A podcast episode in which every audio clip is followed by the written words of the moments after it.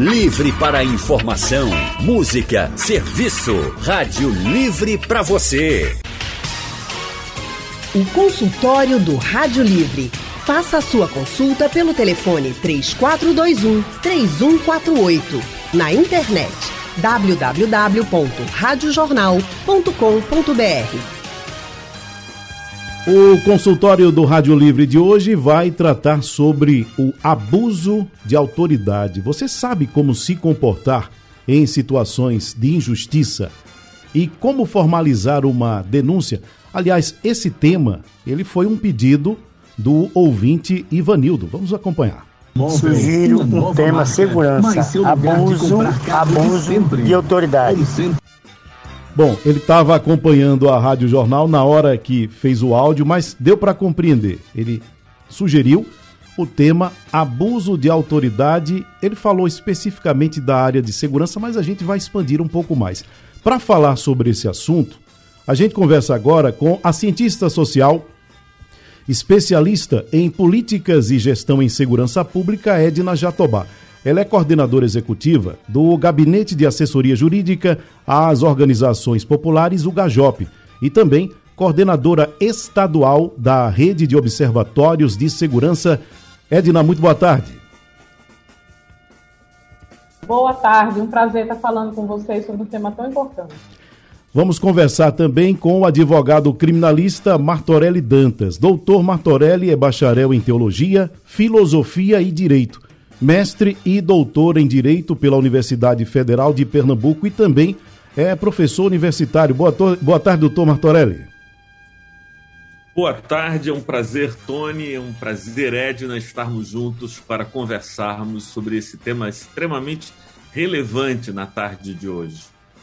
Bom, eu vou conversar, começar perguntando à doutora Edna Jatobá o seguinte: quando a gente fala sobre autoridade, existe uma série de coisas que vêm à nossa cabeça e todas muito ligadas a agentes públicos, especialmente a agentes públicos, que são detentores de uma autoridade em função do cargo, muitas vezes do cargo que exercem. E o, qual, qual seria a grande dificuldade que a senhora entende para que as pessoas percebam que essa autoridade, e aí depois a gente pode estender para outros tipos de autoridade, mas esta autoridade especificamente, que a pessoa detém em função de um cargo, e esse cargo ele é, digamos assim, uma prerrogativa do Estado, é o Estado quem permite que a pessoa exerça esse cargo, para que as pessoas, a grande dificuldade, para que as pessoas percebam que essa autoridade ela tem um limite por que a gente tem tanta dificuldade em perceber isso, doutora Edna? É bem, como bem você falou, não é uma autoridade desprovida de limites, é uma autoridade otorgada pelo que diz a Constituição. Então, esses agentes públicos, no meu caso, vou falar especialmente dos agentes da segurança pública, eles têm sim uma autoridade, porque eles precisam agir para proteger as pessoas, proteger a sociedade, mas eles têm uma autoridade delimitada pelo que consta na Constituição. Então, eles não podem, é, para conseguir fazer essa proteção efetiva da sociedade e da, é, das pessoas em geral, dos cidadãos comuns, eles é, fazerem abuso dessa autoridade. Agora, fica muito difícil para a pessoa que está na ponta, recebendo as ordens, é, muitas vezes recebendo essas ordens de maneira violenta e arbitrária, fazer é, essa defesa né, da, da, de que a autoridade ela tem as limitações na hora que isso está ocorrendo, porque ele pode se colocar em mais risco ainda. Então, a gente tem que fazer umas. A gente faz as orientações para que isso seja reportado devidamente aos órgãos de controle, corregedoria, ouvidoria, a própria delegacia de polícia, mas a gente sabe que na hora é muito difícil se confrontar com esse policial é, que esteja agindo, é, tra tra trazendo esse elemento da autoridade, mas já indo de contra é, a, a, conduta que ele deveria estar exercendo. Então, a gente também precisa prestar atenção qual o tipo de orientação que a gente dá para que essas pessoas, elas no impulso de defender-se, de fazer valer a lei, elas não sejam ainda mais prejudicadas, especialmente as pessoas que são oriundas de territórios criminalizados e as pessoas é, que são pobres, que são pretas e que se encontram com mais frequência nessa situação. É, em relação a isso que a senhora falou, no caso dos agentes de segurança, é, sempre cumprindo ordens, claro, muitas vezes cumprindo ordens, às vezes extrapolam essa ordem, mas na hora em que, digamos assim, alguma coisa não funciona bem, alguma coisa dá errado, dificilmente se encontra quem deu a ordem. Não é verdade? Exatamente, a gente já percebeu isso nesse ano, inclusive, aqui em Recife. Vou resgatar o episódio dos protestos de maio que aconteceram pela vacina, pela comida no prato, em que é, os agentes é, representando a lei, os policiais, eles agiram contra as pessoas que estavam na manifestação, disparando é, balas de borracha, feriram dois, duas pessoas que passavam é, na, na cidade, né? As duas perderam a visão de um dos olhos, e aí dizendo que estavam cumprindo o seu papel, que receberam ordens para que aquilo acontecesse, e a gente também tem que entender como tem funcionado essa discricionariedade. Que carta branca é essa que tem sido dada a esse agente de segurança para que eles possam agir fora dos limites da legislação, descumprindo o propósito que eles é, tinham para cumprir naquele momento. Doutor Martorelli, é muito comum, eu não sei se já é tão comum, mas enfim, a gente em algum momento da nossa vida a gente ouve ou pelo menos conhece alguém que ouviu a seguinte frase: você sabe com quem você está falando?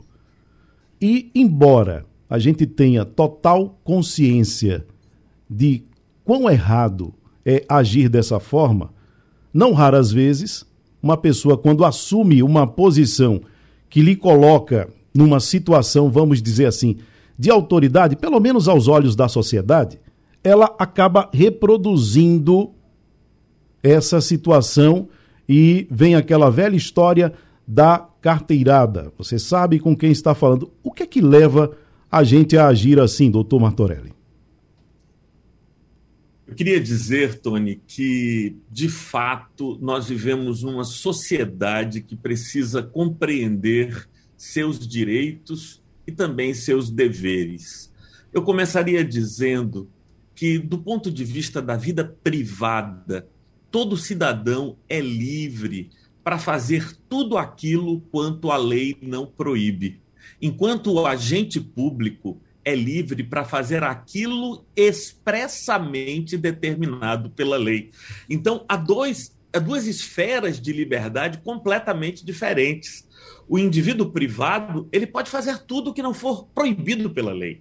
Contudo, o agente público só pode fazer aquilo que a lei expressamente determina. E há uma palavra muito interessante que é a palavra exorbitar. A palavra órbita é uma palavra latina que significa caminho. O caminho que a Lua segue ao redor do planeta Terra.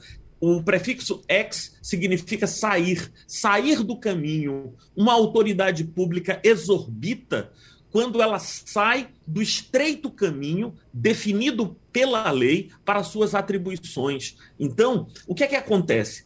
As pessoas elas se imbuem de um sentimento de que tem qualquer poder e todo poder, inclusive às vezes até com propósitos positivos, bons, mas o bom propósito, o bom ideal, o bom desejo não admite qualquer meio, não admite qualquer método o fim a que se pretende a ação pública deve seguir pelos meios oferecidos pela lei. Então, o que acontece é isso.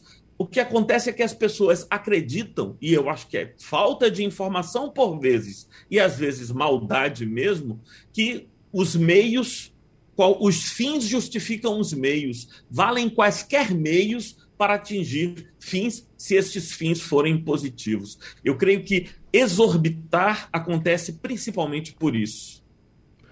Doutora Edna, uma situação, vamos dizer assim, em que a pessoa se coloque e de repente ela se veja é, sendo abordada por uma autoridade. E aí, como ela saber até que ponto a autoridade está sendo exercida dentro dos limites da lei e até que ponto isso já passa para o, para o abuso dessa autoridade? Como é que a pessoa pode identificar? Porque se nós vivemos numa situação ou numa sociedade em que isso é muito utilizado e é de tal forma que parece uma coisa cultural, que a gente não consegue muito distinguir até onde a autoridade está sendo exercida, como eu disse, dentro dos limites legais e até onde está havendo um abuso, ou a partir de onde está havendo um abuso. Como é que a pessoa pode identificar essas situações? Doutora Edna. Bem, a gente, a gente entende que é difícil a população ter acesso pormenorizado a quais são os seus direitos, quais são os deveres do policial no momento de uma abordagem.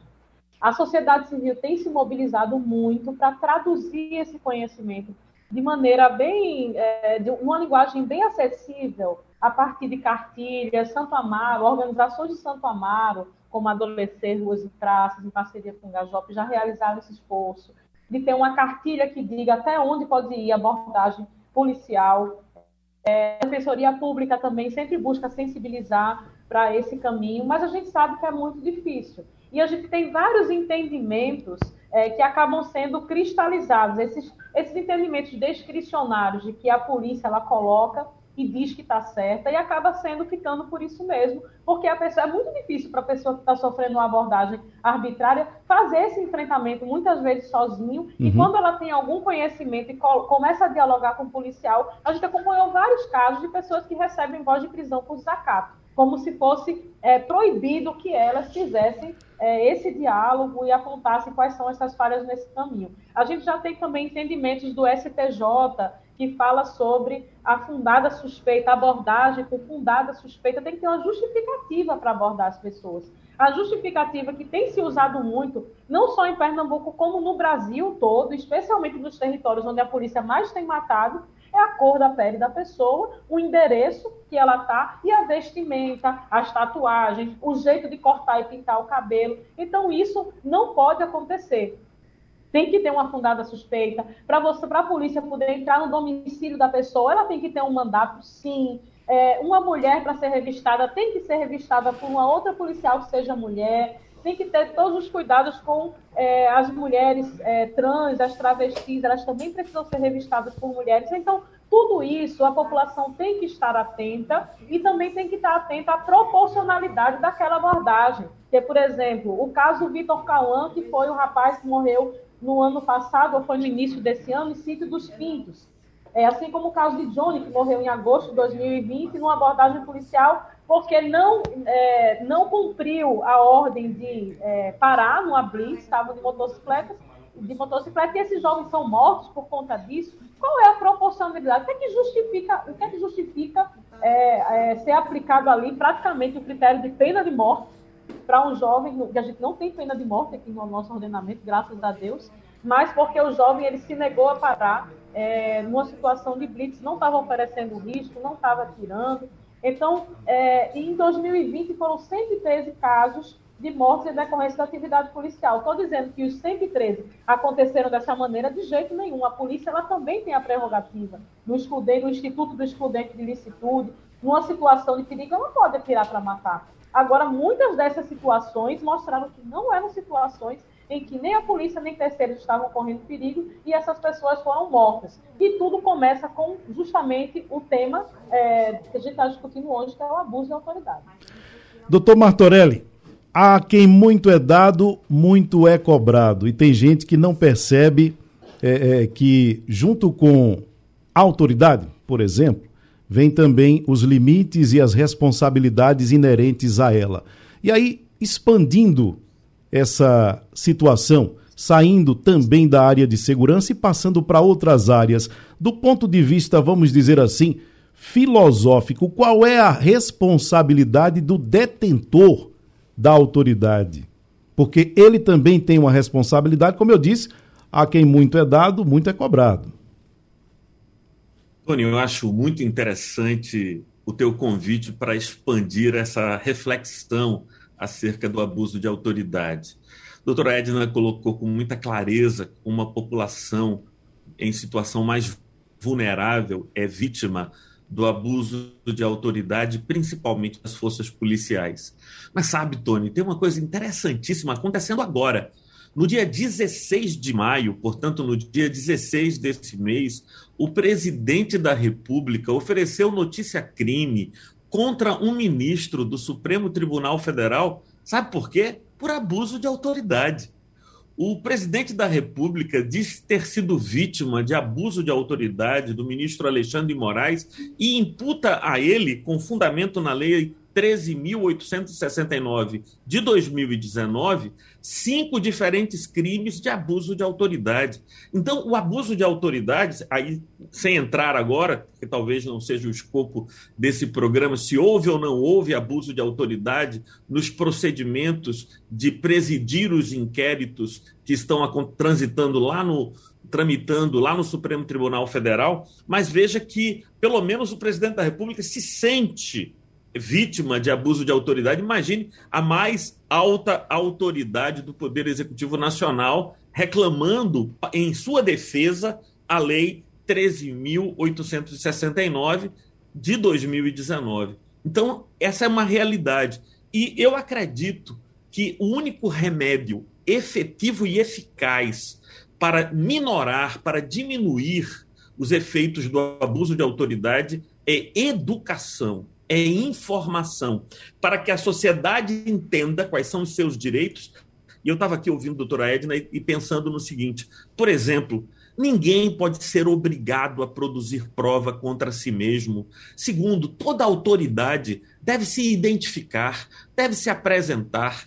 Terceiro, nenhuma violência é justificável se o indivíduo não oferece resistência a ação da autoridade. Então, compreender esses princípios, que são princípios gerais, mas fundamentais para que o indivíduo perceba que, por exemplo, não faz nenhum sentido o indivíduo ser conduzido algemado se não, não ofereceu qualquer risco de fuga, mas faz-se isso para ostentar um poder e humilhar a pessoa. Duvido que alguém morando na Avenida Boa Viagem vai ser vai ser conduzida até uma delegacia de polícia, algemada na parte de trás da viatura policial. A possibilidade disso acontecer é extremamente remota. Bom, temos aqui uma participação pelo WhatsApp, 991478520, é o Alex. Ele é de Águas Compridas. Vamos ouvir. Boa tarde, o debate está muito bom. Alex Ramalho de Águas Compridas.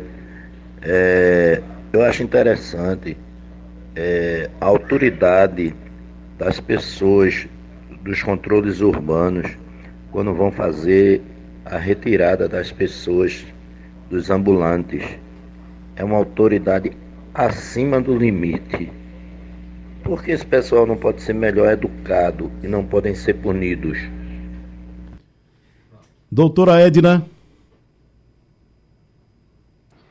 É como se a autoridade é, só se apresentasse nesse momento, em que as pessoas que estão recorrendo ao trabalho informal para conseguir alimentar suas famílias, especialmente no período da pandemia, essas pessoas ficaram privadas do, do acesso, inclusive, ao trabalho informal, e se pensa na necessidade de controle desses trabalhadores, mas não se pensa em nenhuma possibilidade de de incluí-los em programas, de aumentar o leque de, de, de, serviços sociais disponibilizados a esses trabalhadores. Então, fica muito difícil. Uma autoridade que não é uma via de mão dupla. Eles só precisam, ele só, só cabe a eles ali naquele momento obedecer, mas nada lhe é oferecido para que eles consigam é, é, melhores condições para realizar o seu trabalho, né, que possam co contribuir também com acesso à cidade, com o controle urbano e etc. A gente tem que pensar a autoridade. A gente sabe que os agentes eles têm autoridade para poder fazer esse controle urbano. Agora, de que maneira ele tem sido feito e quais são as outras é, possibilidades que não estão sendo oferecidas em nenhum momento é, para a realização desse trabalho. E outra, não é um trabalho que deve ser realizado com truculência. Né? Existe o princípio da urbanidade, que ele aqui parece que não, não existe para quando a gente fala no, com, com, relação a pessoas que, que realizam trabalho informal. elas são tratadas é, de uma maneira totalmente desproporcional, muitas vezes é, quebrando as coisas que elas estão vendendo, muitas vezes xingando. Eu já presenciei várias é, dessas situações, né? A gente não precisa nem nem tá nem realizando algum trabalho, é só você caminhar pelo centro e observar a ação dessas pessoas. Claro que não são todos, mas o Estado ele precisa se comprometer com o treinamento, com a capacitação e com o controle da atividade dessas pessoas. Não é só o controle do espaço urbano, não, mas é o controle é, da atividade das pessoas que estão realizando esse trabalho, especialmente com relação aos trabalhadores informais. Bom, o Ivanildo de Camaragibe, que foi justamente quem propôs o tema do qual a gente está tratando hoje, ele também mandou um áudio querendo participar do programa. Vamos acompanhar. Radional, boa tarde. Aqui é Ivanildo de Camaragibe. A respeito do assunto de hoje do programa, abuso de autoridade, é, isso é uma constante, uma constante na vida do cidadão. É, nós temos vários abusos de autoridade. Uma delas é da polícia. A polícia ela ela para em qualquer lugar, de qualquer forma, de qualquer jeito e quando o cidadão chega é, para passar, eles não tiram, não querem retirar aquele carro, aquela viatura do caminho. E muitas vezes você é obrigado a esperar que ele faça, dê a batida naquele, naquela pessoa do qual ele pararam ali de que ele esteja é, é, fazendo uma abordagem, esperar que eles terminem para então vocês saírem, aonde eles poderiam encostar o carro e deixar o trânsito livre. É, é um abuso muito grande aos cidadãos que trafegam aqui no Grande Recife. Doutor Martorelli.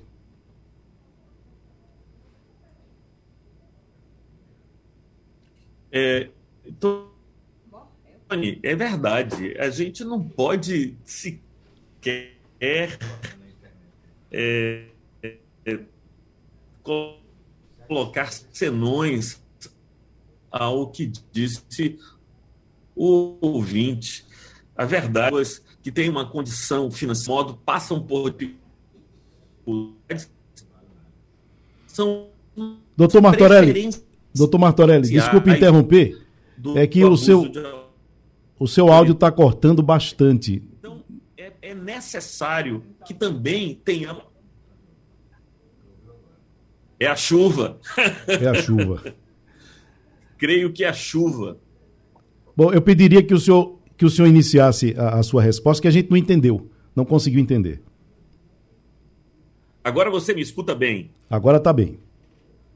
Então, eu diria que o ouvinte tem toda a razão ao fazer as queixas que apresentou, e, de fato, há um efeito em cadeia do abuso de autoridade. As vítimas diretas do abuso de autoridade estão sendo abordadas e os passantes, os transeuntes, também são. É como se houvesse uma atitude de violência é, interna. E eu conheço bem essa realidade. Eu atuo na área criminal há 30 anos. Então eu conheço como é a realidade daqueles indivíduos que são tratados, abordados, que são muitas vezes sequer compreendem o impacto que estão gerando no psique a doutora Edna falou aqui, quantas mulheres saem traumatizadas de uma delegacia de polícia? Nós temos notícia de juízes de direito constrangendo pessoas que estão respondendo na condição de vítima a um, um, um processo judicial.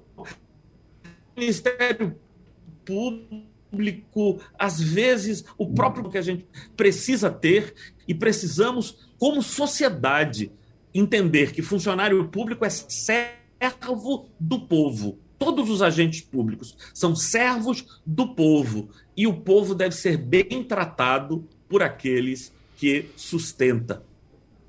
De fato. E no caso dos agentes que são agentes da autoridade pública, eles detêm a autoridade em função do cargo que exercem, detêm a autoridade nos limites que a lei estabelece e isso não pode ser, em hipótese alguma, extrapolado, sob pena de incorrer em abuso de autoridade, que é esse tema do qual estamos tratando hoje aqui no consultório. É a Luci, de Limoeiro.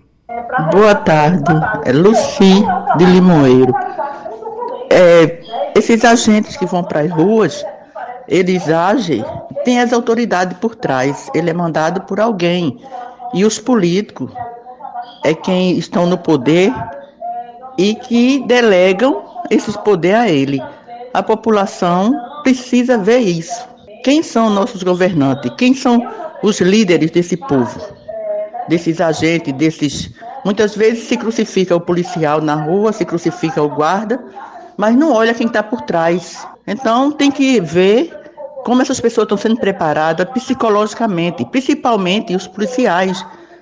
O psicológico dele, como é que está desses policiais, desses guardas? Tem que, acho que primeiro tem que se ver isso também, que eles são ser humano e estão ali sob pressão. Verdade, Luci. Aliás, quando uma operação dá certo, quem é que vai para a coletiva não é o policial que estava à frente. Agora, na hora que a coisa dá errada, aí o policial é de fato o que paga pela situação. Doutora Edna, eu queria que a senhora comentasse essa fala da Luci.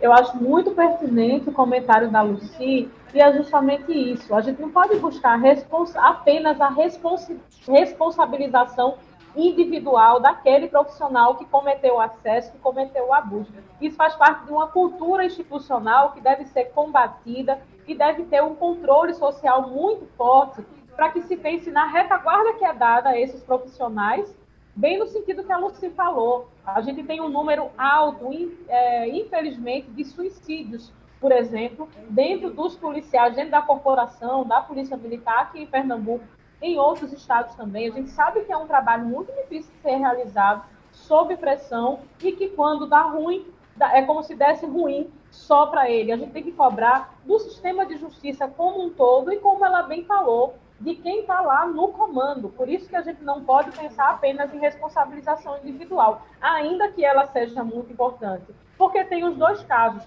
Tem os casos do policial, que ele quer agir mesmo daquela maneira, a revelia da lei, mas também tem o caso que o policial, ele por falta ou de formação, ou com treinamento precário, ou mesmo por uma ordem mal dada, ele é compelido a cometer aquele abuso de autoridade. Lembrando que não é só abuso de autoridade, como a gente já está falando aqui há algum tempo, ele não acontece só a partir da polícia. O abuso de autoridade acontece também nas, nas instituições de saúde, acontece no sistema de justiça criminal, ele acontece e ele anda de mãos dadas com o racismo institucional.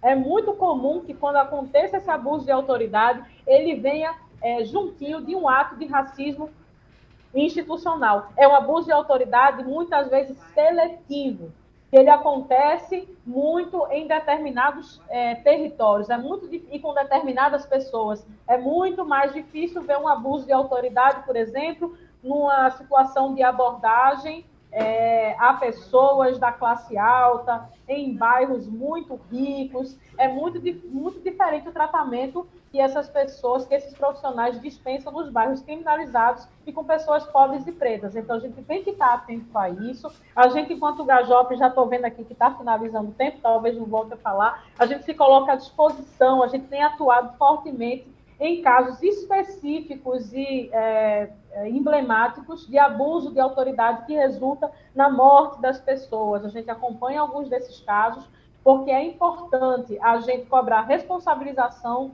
dos policiais envolvidos, mas, sobretudo, a responsabilização do Estado, porque a gente não quer ser, não quer ser primeiro lugar em ranking de mortes de jovens pela polícia, assim como acontece no Rio de Janeiro, como acontece em Fortaleza, como acontece em Salvador. E isso é um esforço que tem que ser também tomado para a sociedade como um todo, porque isso fala sobre humanidade, fala sobre justiça e fala sobre o respeito às nossas leis, à Constituição. Nós vamos para o telefone agora para ouvir o Edmilson de Paulista. Boa tarde, Edmilson. Boa tarde, Tony Araújo. Aqui é Edmilson de Jaguarana, Paulista. Tony, é, a doutora aí abordou um tema muito importante. É, nós temos um presidente complicado que ele alega direito de expressão direto. Direto ele fala em direito de expressão, só que ele não deixa ninguém se expressar. O radialista, ele intimida todo mundo, ele grita, ele xinga. Veja bem, aí, aí, aí é dois casos. É o abuso de autoridade e o direito de expressão. A doutora falou certinho aí. O, o, é, o, o, abuso de autoridade. Eu já fui abordado, você, por você conhecer um pouco da lei, aí você pega um policial estressado, tá com problema em casa, não sei aonde, aí quer impor não, se você falar muito, eu vou lhe prender por desacato à autoridade. Olha para aí. É distorcendo o inverso.